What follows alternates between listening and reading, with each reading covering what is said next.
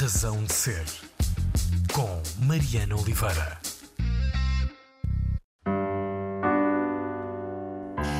Uh, o que é que é mais importante para ti, Tomás, quando te sentas ao piano e quando o domínio da técnica, o virtuosismo, não é o mais importante?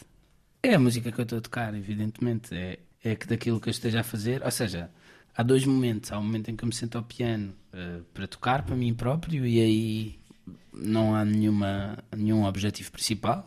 Estou a tocar, estou a ouvir o que é que está a sair. Uh, quando eu estou a preparar uma versão, ou no caso específico deste disco, uh, o importante é que aquilo soe a, a um gesto acabado, a, um, a um, uma coisa com princípio, meio e fim. E no caso destas versões, o que procurei sempre foi jogar, eh, conjugar aproximar-me o máximo possível da, do que é que é a canção que eu estava a tocar e da, da, da, versão original dessa música e ao mesmo tempo tentar que ela seja contaminada pela minha interpretação e, e, tentando que um não se sobreponha ao outro, que não seja uma versão demasiado idêntica que fique só uma... Que seja irrelevante, não é? Sim, que seja pior do que a original, muito parecida, mas pior do que a original. e também que não haja uma apropriação muito grande de forma a que isso esconda também a matéria-prima que lá está e que é a parte mais interessante. Há beleza no erro, no grão da, imperfeição? Há, há, há mais beleza no erro num, num espetáculo do que, para mim do que numa gravação. No entanto, a gravação ainda tem uma certa tolerância a algumas imperfeições. Uhum. Uh, acho que erros, erros já não têm propriamente lugar numa gravação, mas as imperfeições ainda têm. Uhum. E acho que o disco, apesar de tudo, está é rico em imperfeições, uh, porque hum, foi gravado dessa forma. Foi gravado em, em take direto, a, to a, tocar e a cantar ao mesmo tempo. Foi um dia de gravação para, para o disco inteiro. Portanto, inevitavelmente, não tive, nem quis ter, foi intencional, não quis ter o tempo para questionar muitas vezes como é que aquela parte é interpretada e por aí fora.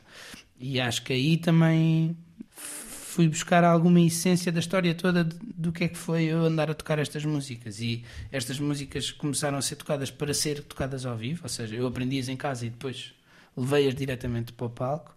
E só daí é que veio a ideia depois de gravar um disco. Portanto, isto é estas, estas, estas gravações vivem desta espontaneidade e, portanto, existe tolerância para a imperfeição, sem dúvida.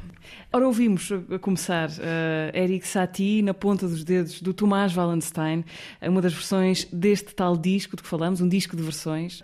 Eu estou de volta à razão de ser e regresso para um encontro com, com o Tomás, músico, compositor, voz do Capitão Fausto. No seu habitat natural, digo eu, uh, no futuro habitat natural, estamos uh, em Alvalade, num estúdio, no que virá a ser o vosso futuro espaço de trabalho. obrigada, Tomás, por me receberes. Obrigado. Neste poderes vir. Espaço em construção, é assim? Sim, sim, é sim, estes dois últimos anos para nós foram anos de alguma itinerância porque nós estávamos instalados noutro, noutro espaço, na verdade bastante parecido com este em Alvalade também. Era um espaço cedido pela Ministério dos Filmes, que tinha um andar vazio e era um espaço meio devoluto que nós, à medida que fomos ocupando, fomos recuperando e moldando consoante as, as, as necessidades dos Capitão Fausto, as necessidades da editora Cucamonga e do estúdio que unia essas duas entidades.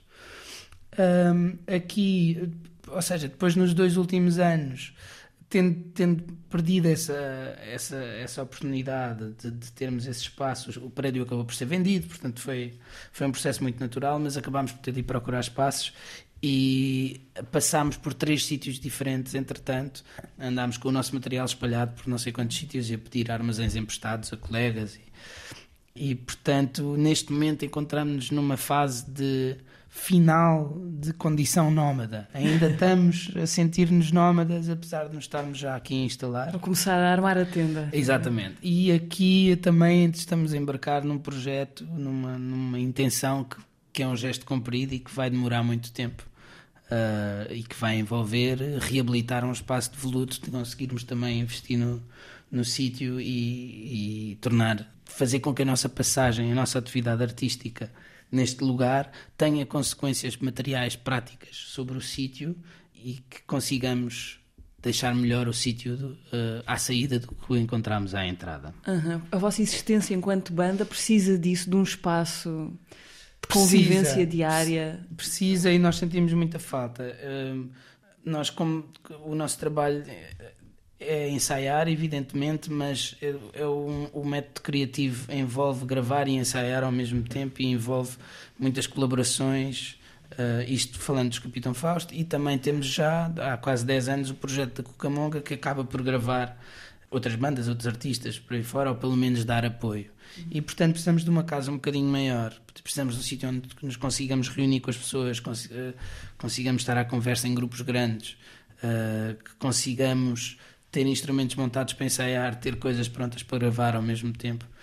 Uh, e, sobretudo, uh, beneficia-nos a nós individualmente, mas acho que também nós conseguimos ajudar as outras pessoas se tivermos um sítio que permite este espírito de comunidade. Hum, uma casa pronta a receber. É? Exatamente, uma casa com espaço para várias crianças brincarem.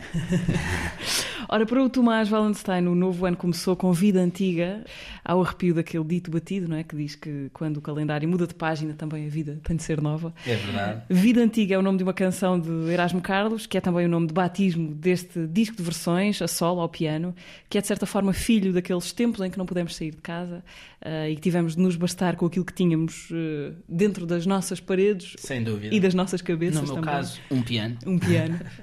um, este álbum não existiria se não fosse a pandemia e aquele tempo de reclusão? Ou achas que por outro caminho qualquer terias acabado nessa exploração solitária do piano? Eu acho que sinceramente não teria existido. Uh, foi por eu andar a tocar músicas ao piano que acabei por ser desafiado a fazer um, um daqueles lives de Instagram na altura logo do início da, dos confinamentos e não sei o quê. Daí, desse espetáculo ao vivo na internet, surgiu um convite para fazer um espetáculo ao vivo com público numa sala, foi no Lux, em setembro de 2020 ainda, e daí acabei por uh, ativamente marcar uma pequena digressão em, em salas uh, pequenas uh, em setembro de 2021, setembro e outubro, e daí, depois chegando a meio do ano passado, pensei que apesar de tudo, ainda dei mais uns. Fiz o Super Bowl em Stock, fiz o festival para gente sentada em Braga, e portanto cheguei à conclusão, parei um bocadinho para pensar, e cheguei à conclusão que estas canções, este repertório e esta maneira de dar concertos fizeram parte da minha vida durante muito tempo, e que é um período já considerável. E então, finalizado esse gesto todo, como estava a explicar ao início, finalizado este gesto todo, esta gravação é como tirar uma fotografia e dizer aqui, isto foi o que aconteceu neste, nestes meus últimos tempos. Vou, acho que tem, merecia, merecia um objeto, merecia algum, algum cuidado. A vida antiga é uma maneira de viver vidas que não foram as tuas, mas que gostarias de ter vivido musicalmente falando. Já disseste que, as canções têm como o facto de uh, gostares de ter sido tu Sim, a, gostaria de ter sido eu fazê-las. Sim. sim. Acho que sim, acho que me dá uma oportunidade, antes, de certa forma, a aproximar-me das vidas dos autores que as fizeram, minimamente e muito superficialmente, mas pelo menos dá-me essa sensação.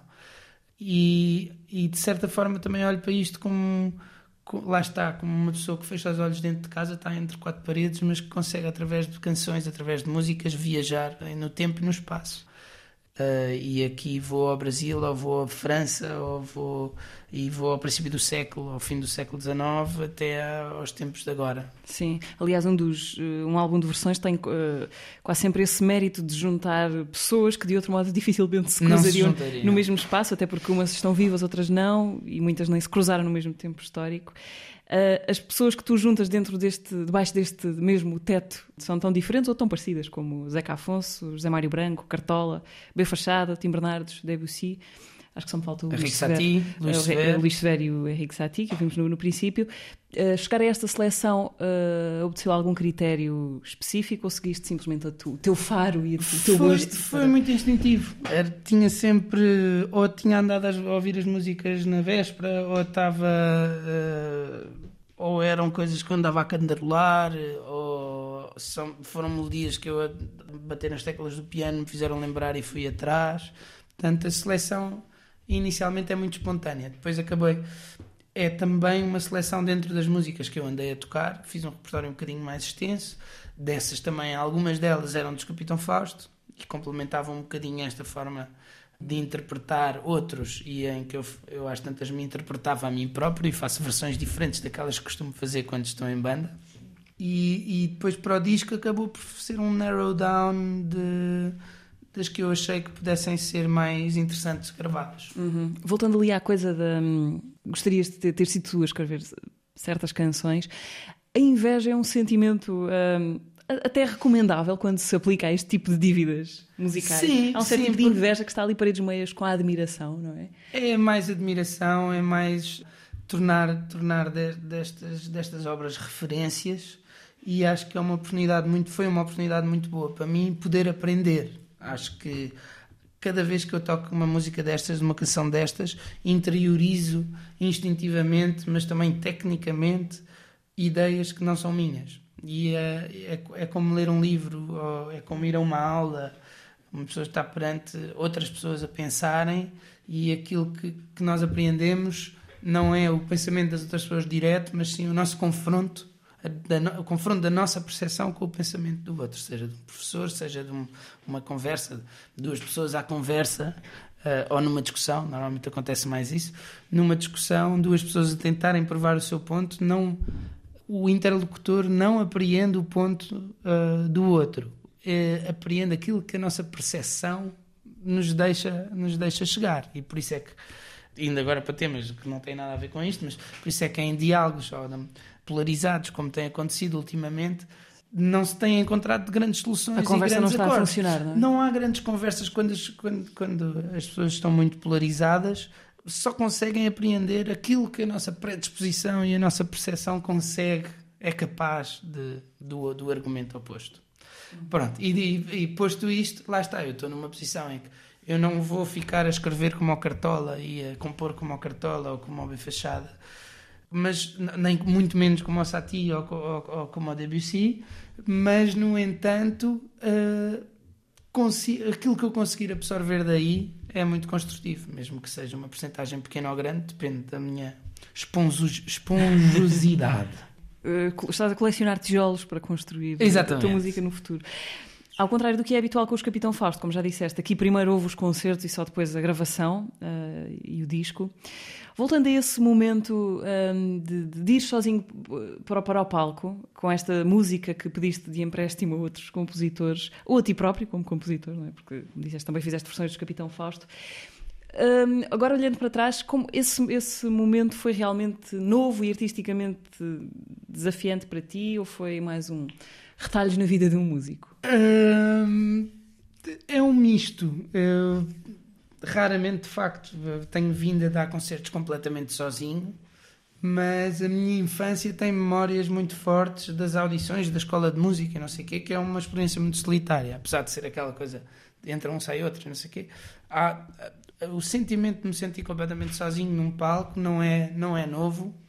No entanto, toda a experiência já do lado profissional, seja da digressão, seja da preparação, as decisões artísticas a tomar, que já é uma coisa muito adulta e muito mais recente, que, e, e- e em que a minha experiência básica é em banda, seja nos Capitão Fausto ou com outras bandas que toquei, aí sim foi muito diferente. Aí há toda uma, uma espera, há toda uma expectativa antes, antes, antes do espetáculo começar, que normalmente são momentos partilhados e que as pessoas com quem eu estava estavam a trabalhar, estavam a fazer som, a preparar o palco, ou não sei o quê, e eu estou sozinho numa sala, eh, não muito maior do que esta em que nos encontramos, eh, a, a rever o espetáculo na minha cabeça e depois já fiz isso e depois não tenho ninguém com quem conversar, portanto estou-me ali a entreter e a beber água.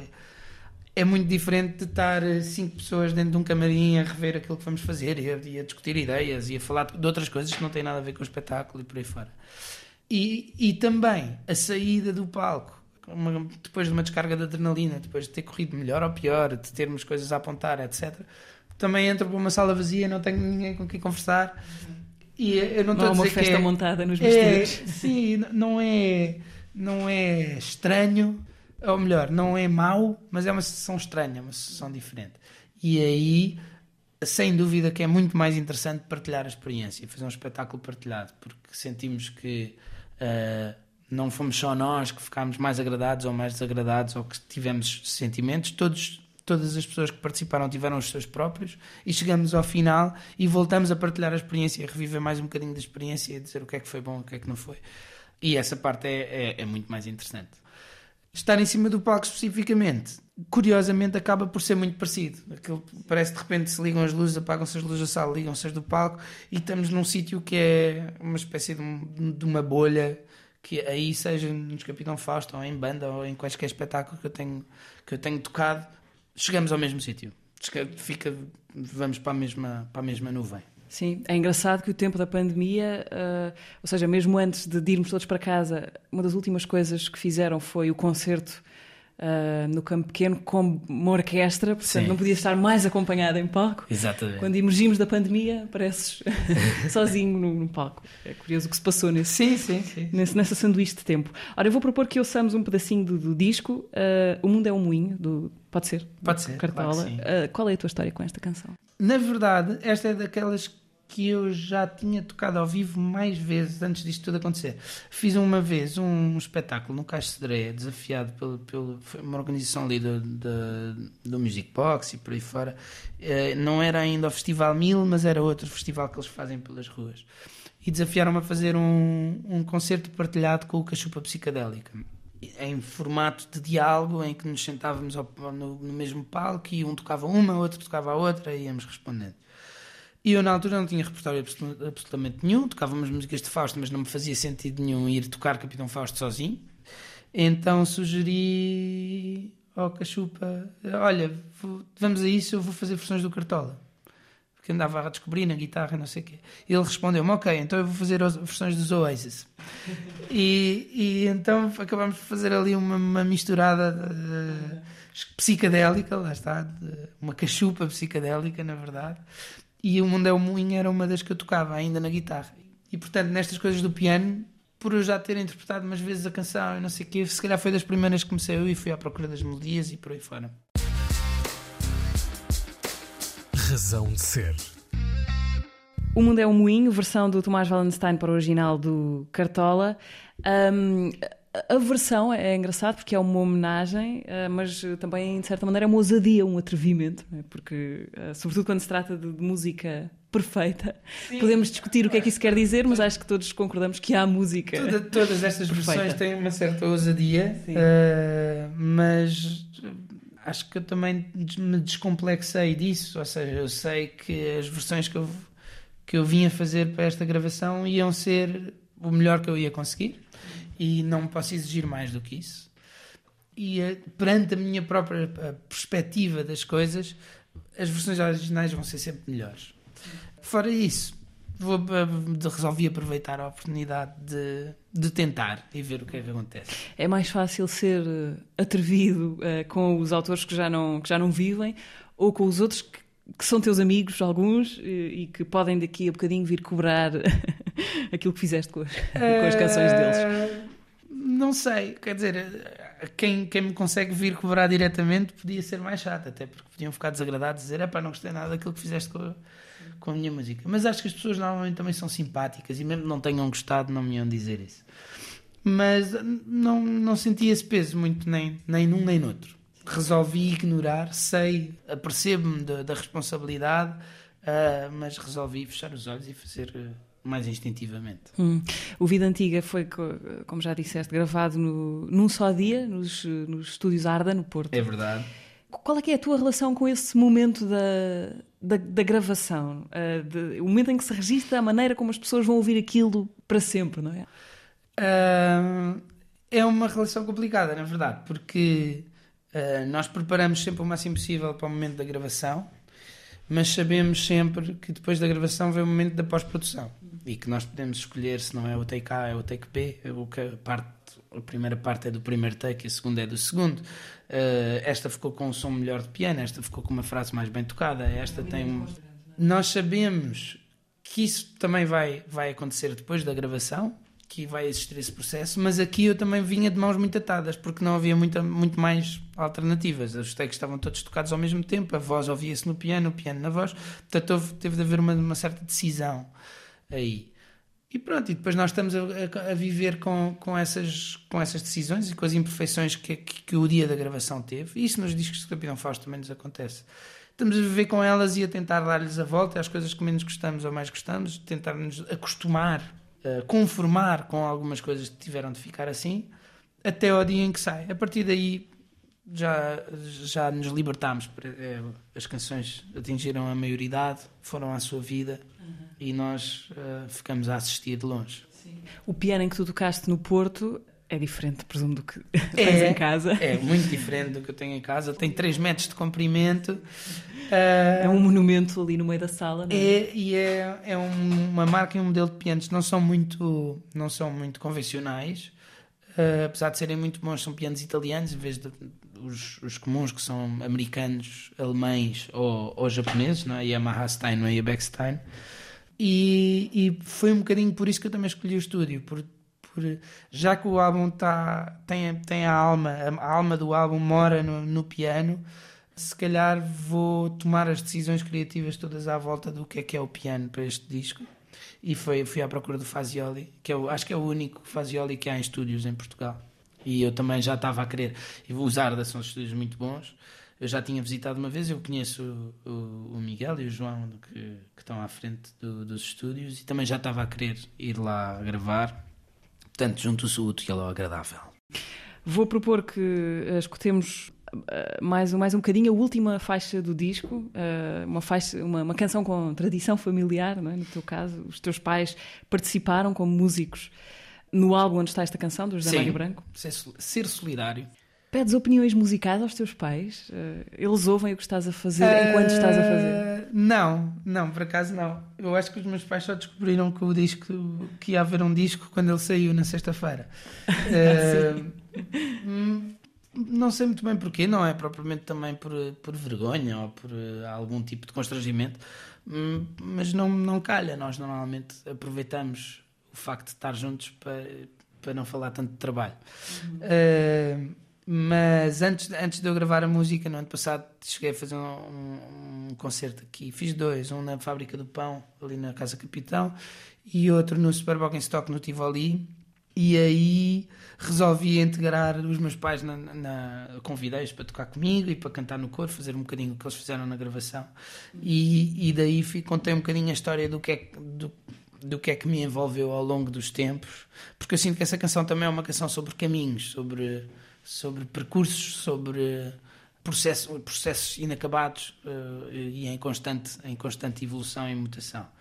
E portanto, nessa, nessa versão que eu fazia, eu começava por chamar os meus pais, e depois a minha irmã, e depois a, a minha namorada, depois vinham os Capitão Fausto, numa segunda fase, depois vinham a, ah, músicos da Cucamonga, e às tantas eu ia contando que o meu próprio caminho foi, foi sendo uh, pontuado por estas pessoas ao longo, à medida que ia cantando a canção. E ficou muito giro. Ok, o caminho para ali chegar. É? Exatamente. Vamos ouvir o Eu Vim de Longe, Eu Vou para Longe, na vida antiga do Tomás Wallenstein, convidado hoje na Razão de Ser. Razão de Ser. Quem uh, ouvir o disco e ficar para, para escutar o final de, desta faixa, depois de passar por uma planície de, de algum silêncio, encontra no final um bónus de alguns segundos em que tu tocas um pedaço da Sempre Bem, dos Capitão Fausto. Uh, o Fernão da letra original passa a Gastão.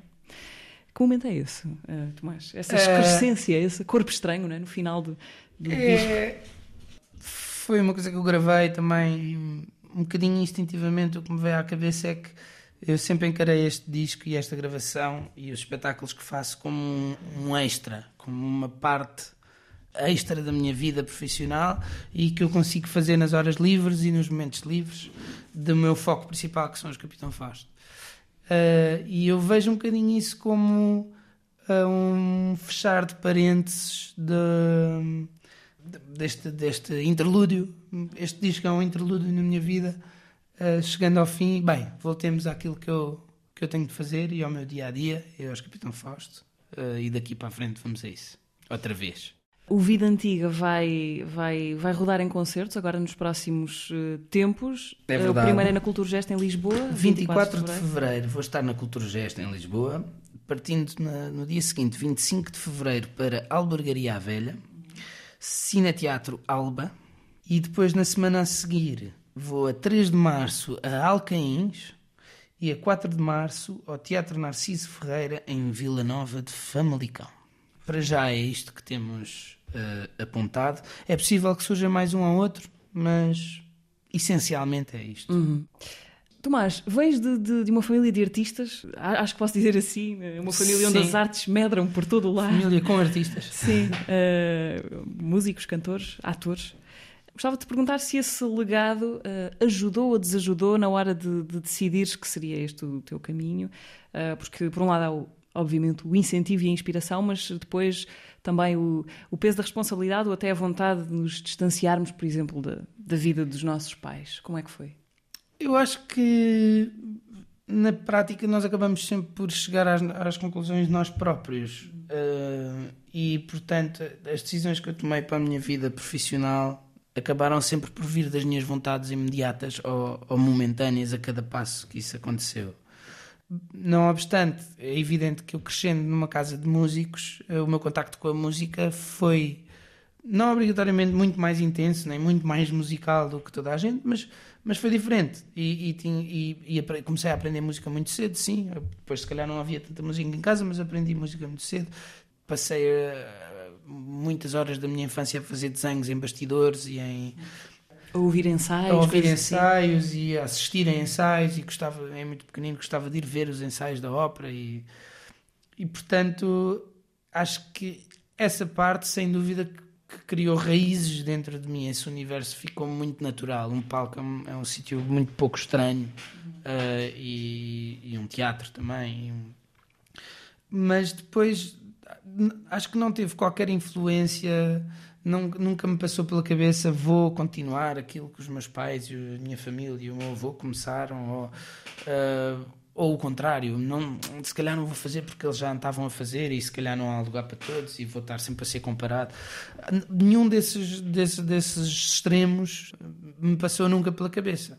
Aquilo que me, que me fez tomar decisões foi encontrei um grupo de pessoas com quem gostava de trabalhar, com quem me identificava, que me inspiravam, com quem conseguia aprender, que era o caso do Capitão Fausto. Antes de tudo, foi a peça-chave para, para eu decidir ser músico. Se não houvesse Capitão Fausto, provavelmente não era músico. Uh, e isso, isso foi a parte mais importante. E depois, evidentemente, que acabámos por, por embarcar num, numa aventura juntos e puxar uns pelos outros. Isto foi muito, muito espontâneo e, e muito natural ir seguindo este, este percurso. Portanto, respondendo ao início da questão, sem dúvida que ajuda à minha predisposição para isto, mas quem está na, na, no, na base da minha decisão e do meu percurso profissional não é, não tem nada a ver com a minha família, tem sim a ver com, com os meus amigos. Tu começaste a estudar música muito pequenino, não é? Violino? Sim, comecei a estudar violino, tive umas aulas muito pequenino. Aos, aos 3 anos tive a minha primeira aula, depois comecei a, usar, a, a ter aulas mais frequentes aos 5 ou às 4, acho eu. E nessa altura foi por vontade tua, inclinação tua? Ou foi... Sim, os meus pais evidentemente que apresentaram, apresentaram uma possibilidade. Olha, mas eu já ia aos ensaios, eu já gostava de ouvir música, não sei o quê, portanto. Uh, há um miúdo muito pequenino que, que gosta de perguntar: Olha, queres, queres ter aulas de música? Queres tocar um instrumento? E eu disse logo que sim, claro. E então que instrumento queres tocar? Eu, violino. Pronto, e assim foi. Portanto, uh, foi assim muito instintivo. Acho que essa parte é uma coisa que faz bem, não só a pessoas que queiram seguir música da vida, mas acho que a, pedagogia ligada à, à, aprendizagem da música é muito, muito enriquecedora para, para o pensamento e para a lógica e, e até para a personalidade. E, portanto, é uma coisa que eu aconselho. Por exemplo, eu tenho uma filha agora, ela tem um ano e meio, já vai a umas aulas de música para bebés, adequadas à idade dela e para perceber o que é que é som e ritmo e, e melodia muito, de uma forma muito instintiva. Uh, mas não tenho qualquer expectativa que ela venha a ser música. Eu acho que crescer com isso na vida. É um património, é, não é? É bom, é bom. É, estimula partes do cérebro que não são estimuladas de, de outras formas e acho que todas as experiências uh, são boas e são enriquecedoras uhum. para uma criança. O, o, teu nome, Valentine, eh, sabes, sabes qual é a origem? Perde-se nas é do tempo. É alemão, existe um, não sei exatamente uh, a árvore, não, nunca vi uma árvore genealógica, uh, mas sei que existe um personagem famoso na história e até há uma peça do Schiller, escritor alemão, de um tal general Wallenstein, a peça chama-se Wallenstein, e que seria um general alemão que terá sido responsável, eu acho que foi na altura entre as guerras protestantes católicas. Eu agora posso estar a cometer uma grande imprecisão e que venha um historiador falar melhor. Mas sei que, que foi. Ele, ele lutava pela Prússia e acabou por passar para o lado dos checos. Ou seja, tornou-se mercenário e tinha um exército e acabou por, por lutar contra a sua própria uh, origem. Existe também um palácio Wallenstein em, em, Praga, que eu acho que devia ser ou desse senhor ou, ou da sua da sua descendência. E vem daí. Depois uh, daquilo que eu já sei, uh, já consigo apanhar dos, dos, dos, avós do meu pai ou dos bisavós do meu pai são alemães de Hamburgo que vão que são cônsules e vão vão ser cônsules para os Açores. Uhum.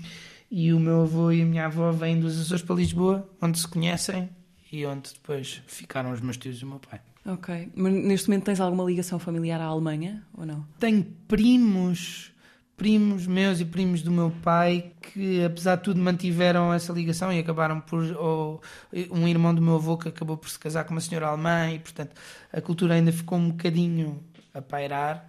Outros primos do meu pai que sabem falar porque a avó falava alemão, por aí fora, uh, mas uh, do meu lado diretamente, pouco. Aliás, não, isso é mentira. Eu sou, uh, a minha mulher é alemã e a minha filha é alemã. Agora, isto é uma coisa okay. nova, não tem nada a ver com os Wallenstein mas eu agora voltei a ser um bocadinho mais alemão, não de Hamburgo, mas de perto, uh, de Bremen.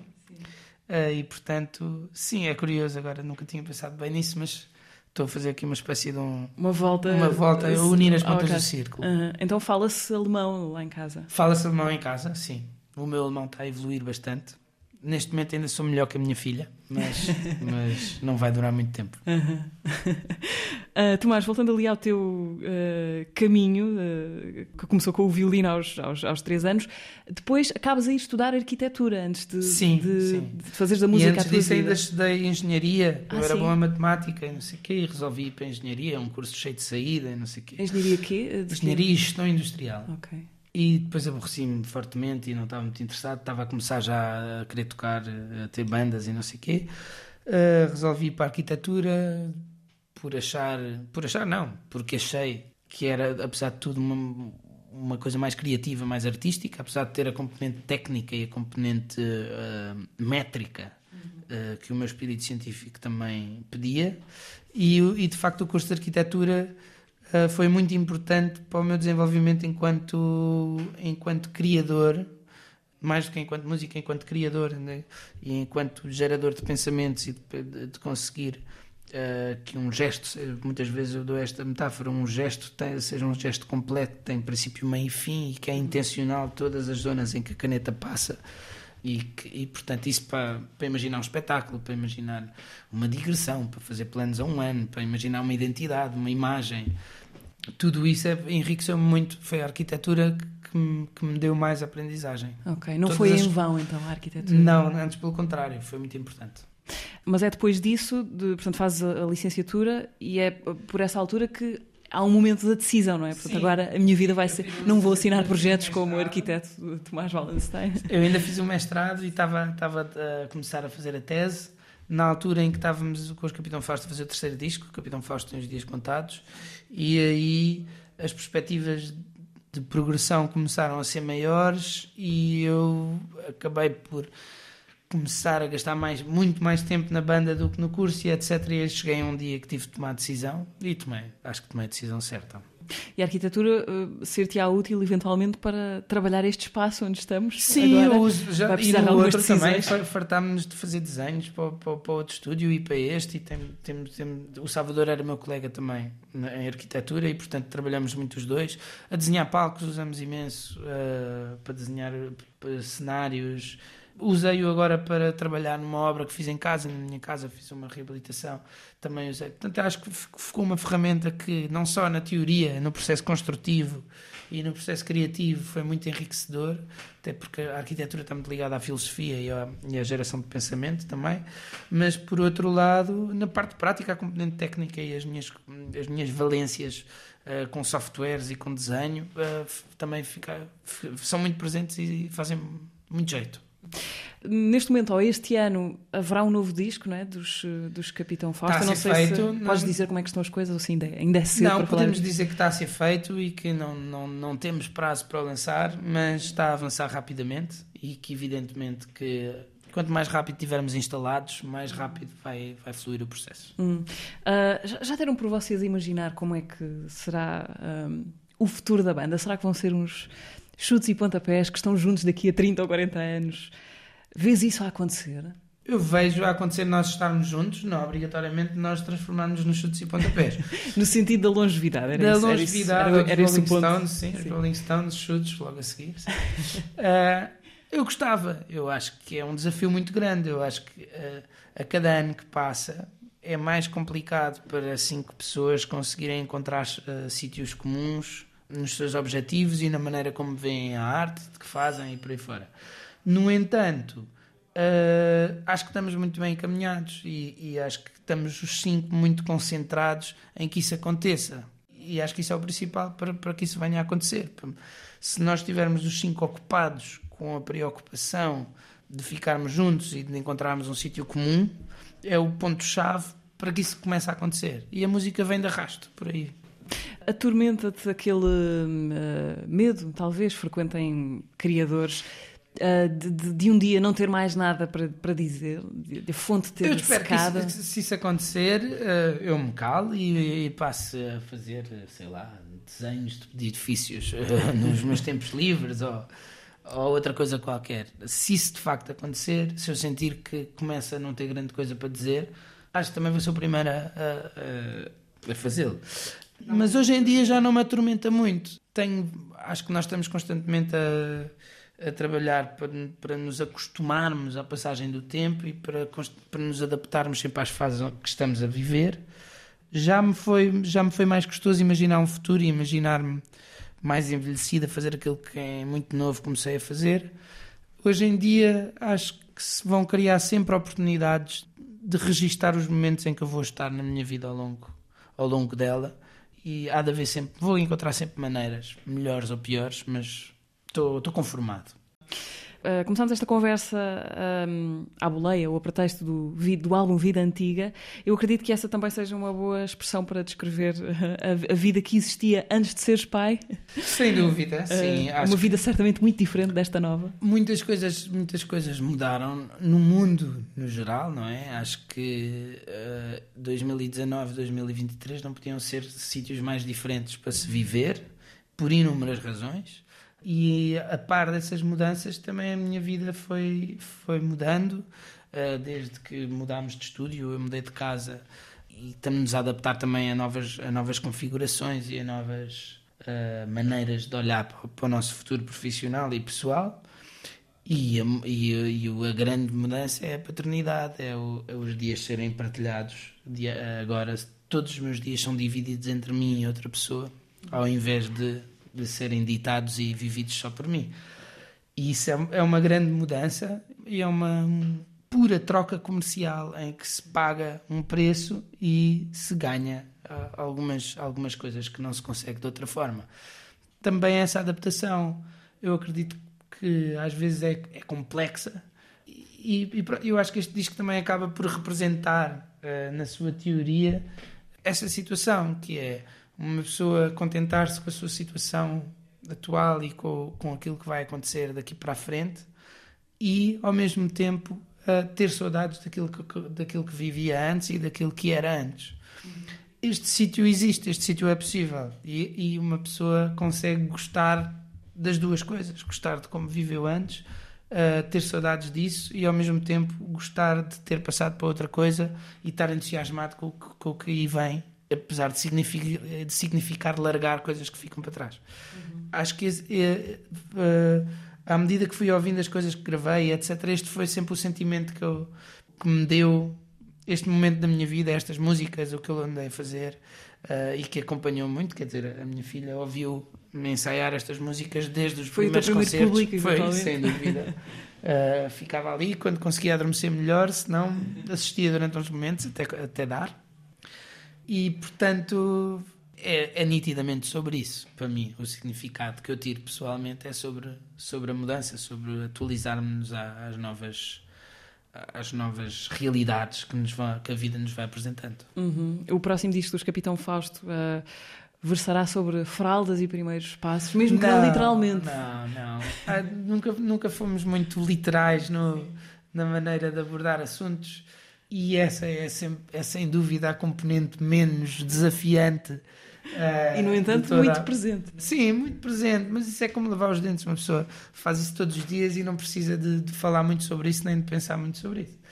Uh, gestos simples da rotina, acho que me habituo bem. Coisas teóricas e filosóficas são sempre mais, mais complexas de encarar. Uhum. Mas o próximo disco dos Capitão Fausto falará com certeza um bocadinho disto tudo. E, apesar de serem sempre muito autobiográficas as coisas que eu escrevo, são sempre também uma personificação do que é que o grupo onde eu me insiro vai vivendo. Uh, como se nós cinco fôssemos eu e eu fôssemos nós cinco, e, e, e, existe uma voz através da minha que é praticamente a minha, mas não é só a minha. E, e acho que aí vai, falar um bocadinho da nossa vida. Tomás, gostava de te pedir para terminarmos uma que escolhesse uma canção Vamos ouvir uh, uma coisa que fecha este ciclo e que vai para outro, para outro sítio em relação ao meu disco. Vamos ouvir Everybody Knows do Leonard Cohen. Ficamos com o Leonard Cohen para terminar esta conversa com o Tomás Wallenstein, razão de ser, convidado na razão de ser deste final de janeiro. Obrigada, Tomás. Obrigado uh, eu pelo convite, foi muito bom. Podem ver o Tomás ao vivo e à sua vida antiga já no próximo mês, a partir de fevereiro. Podem ouvir a razão de ser em direto ao sábado às 11 na Antena 3 e sempre em podcast e no RTP Play. Bom fim de semana. Razão de ser.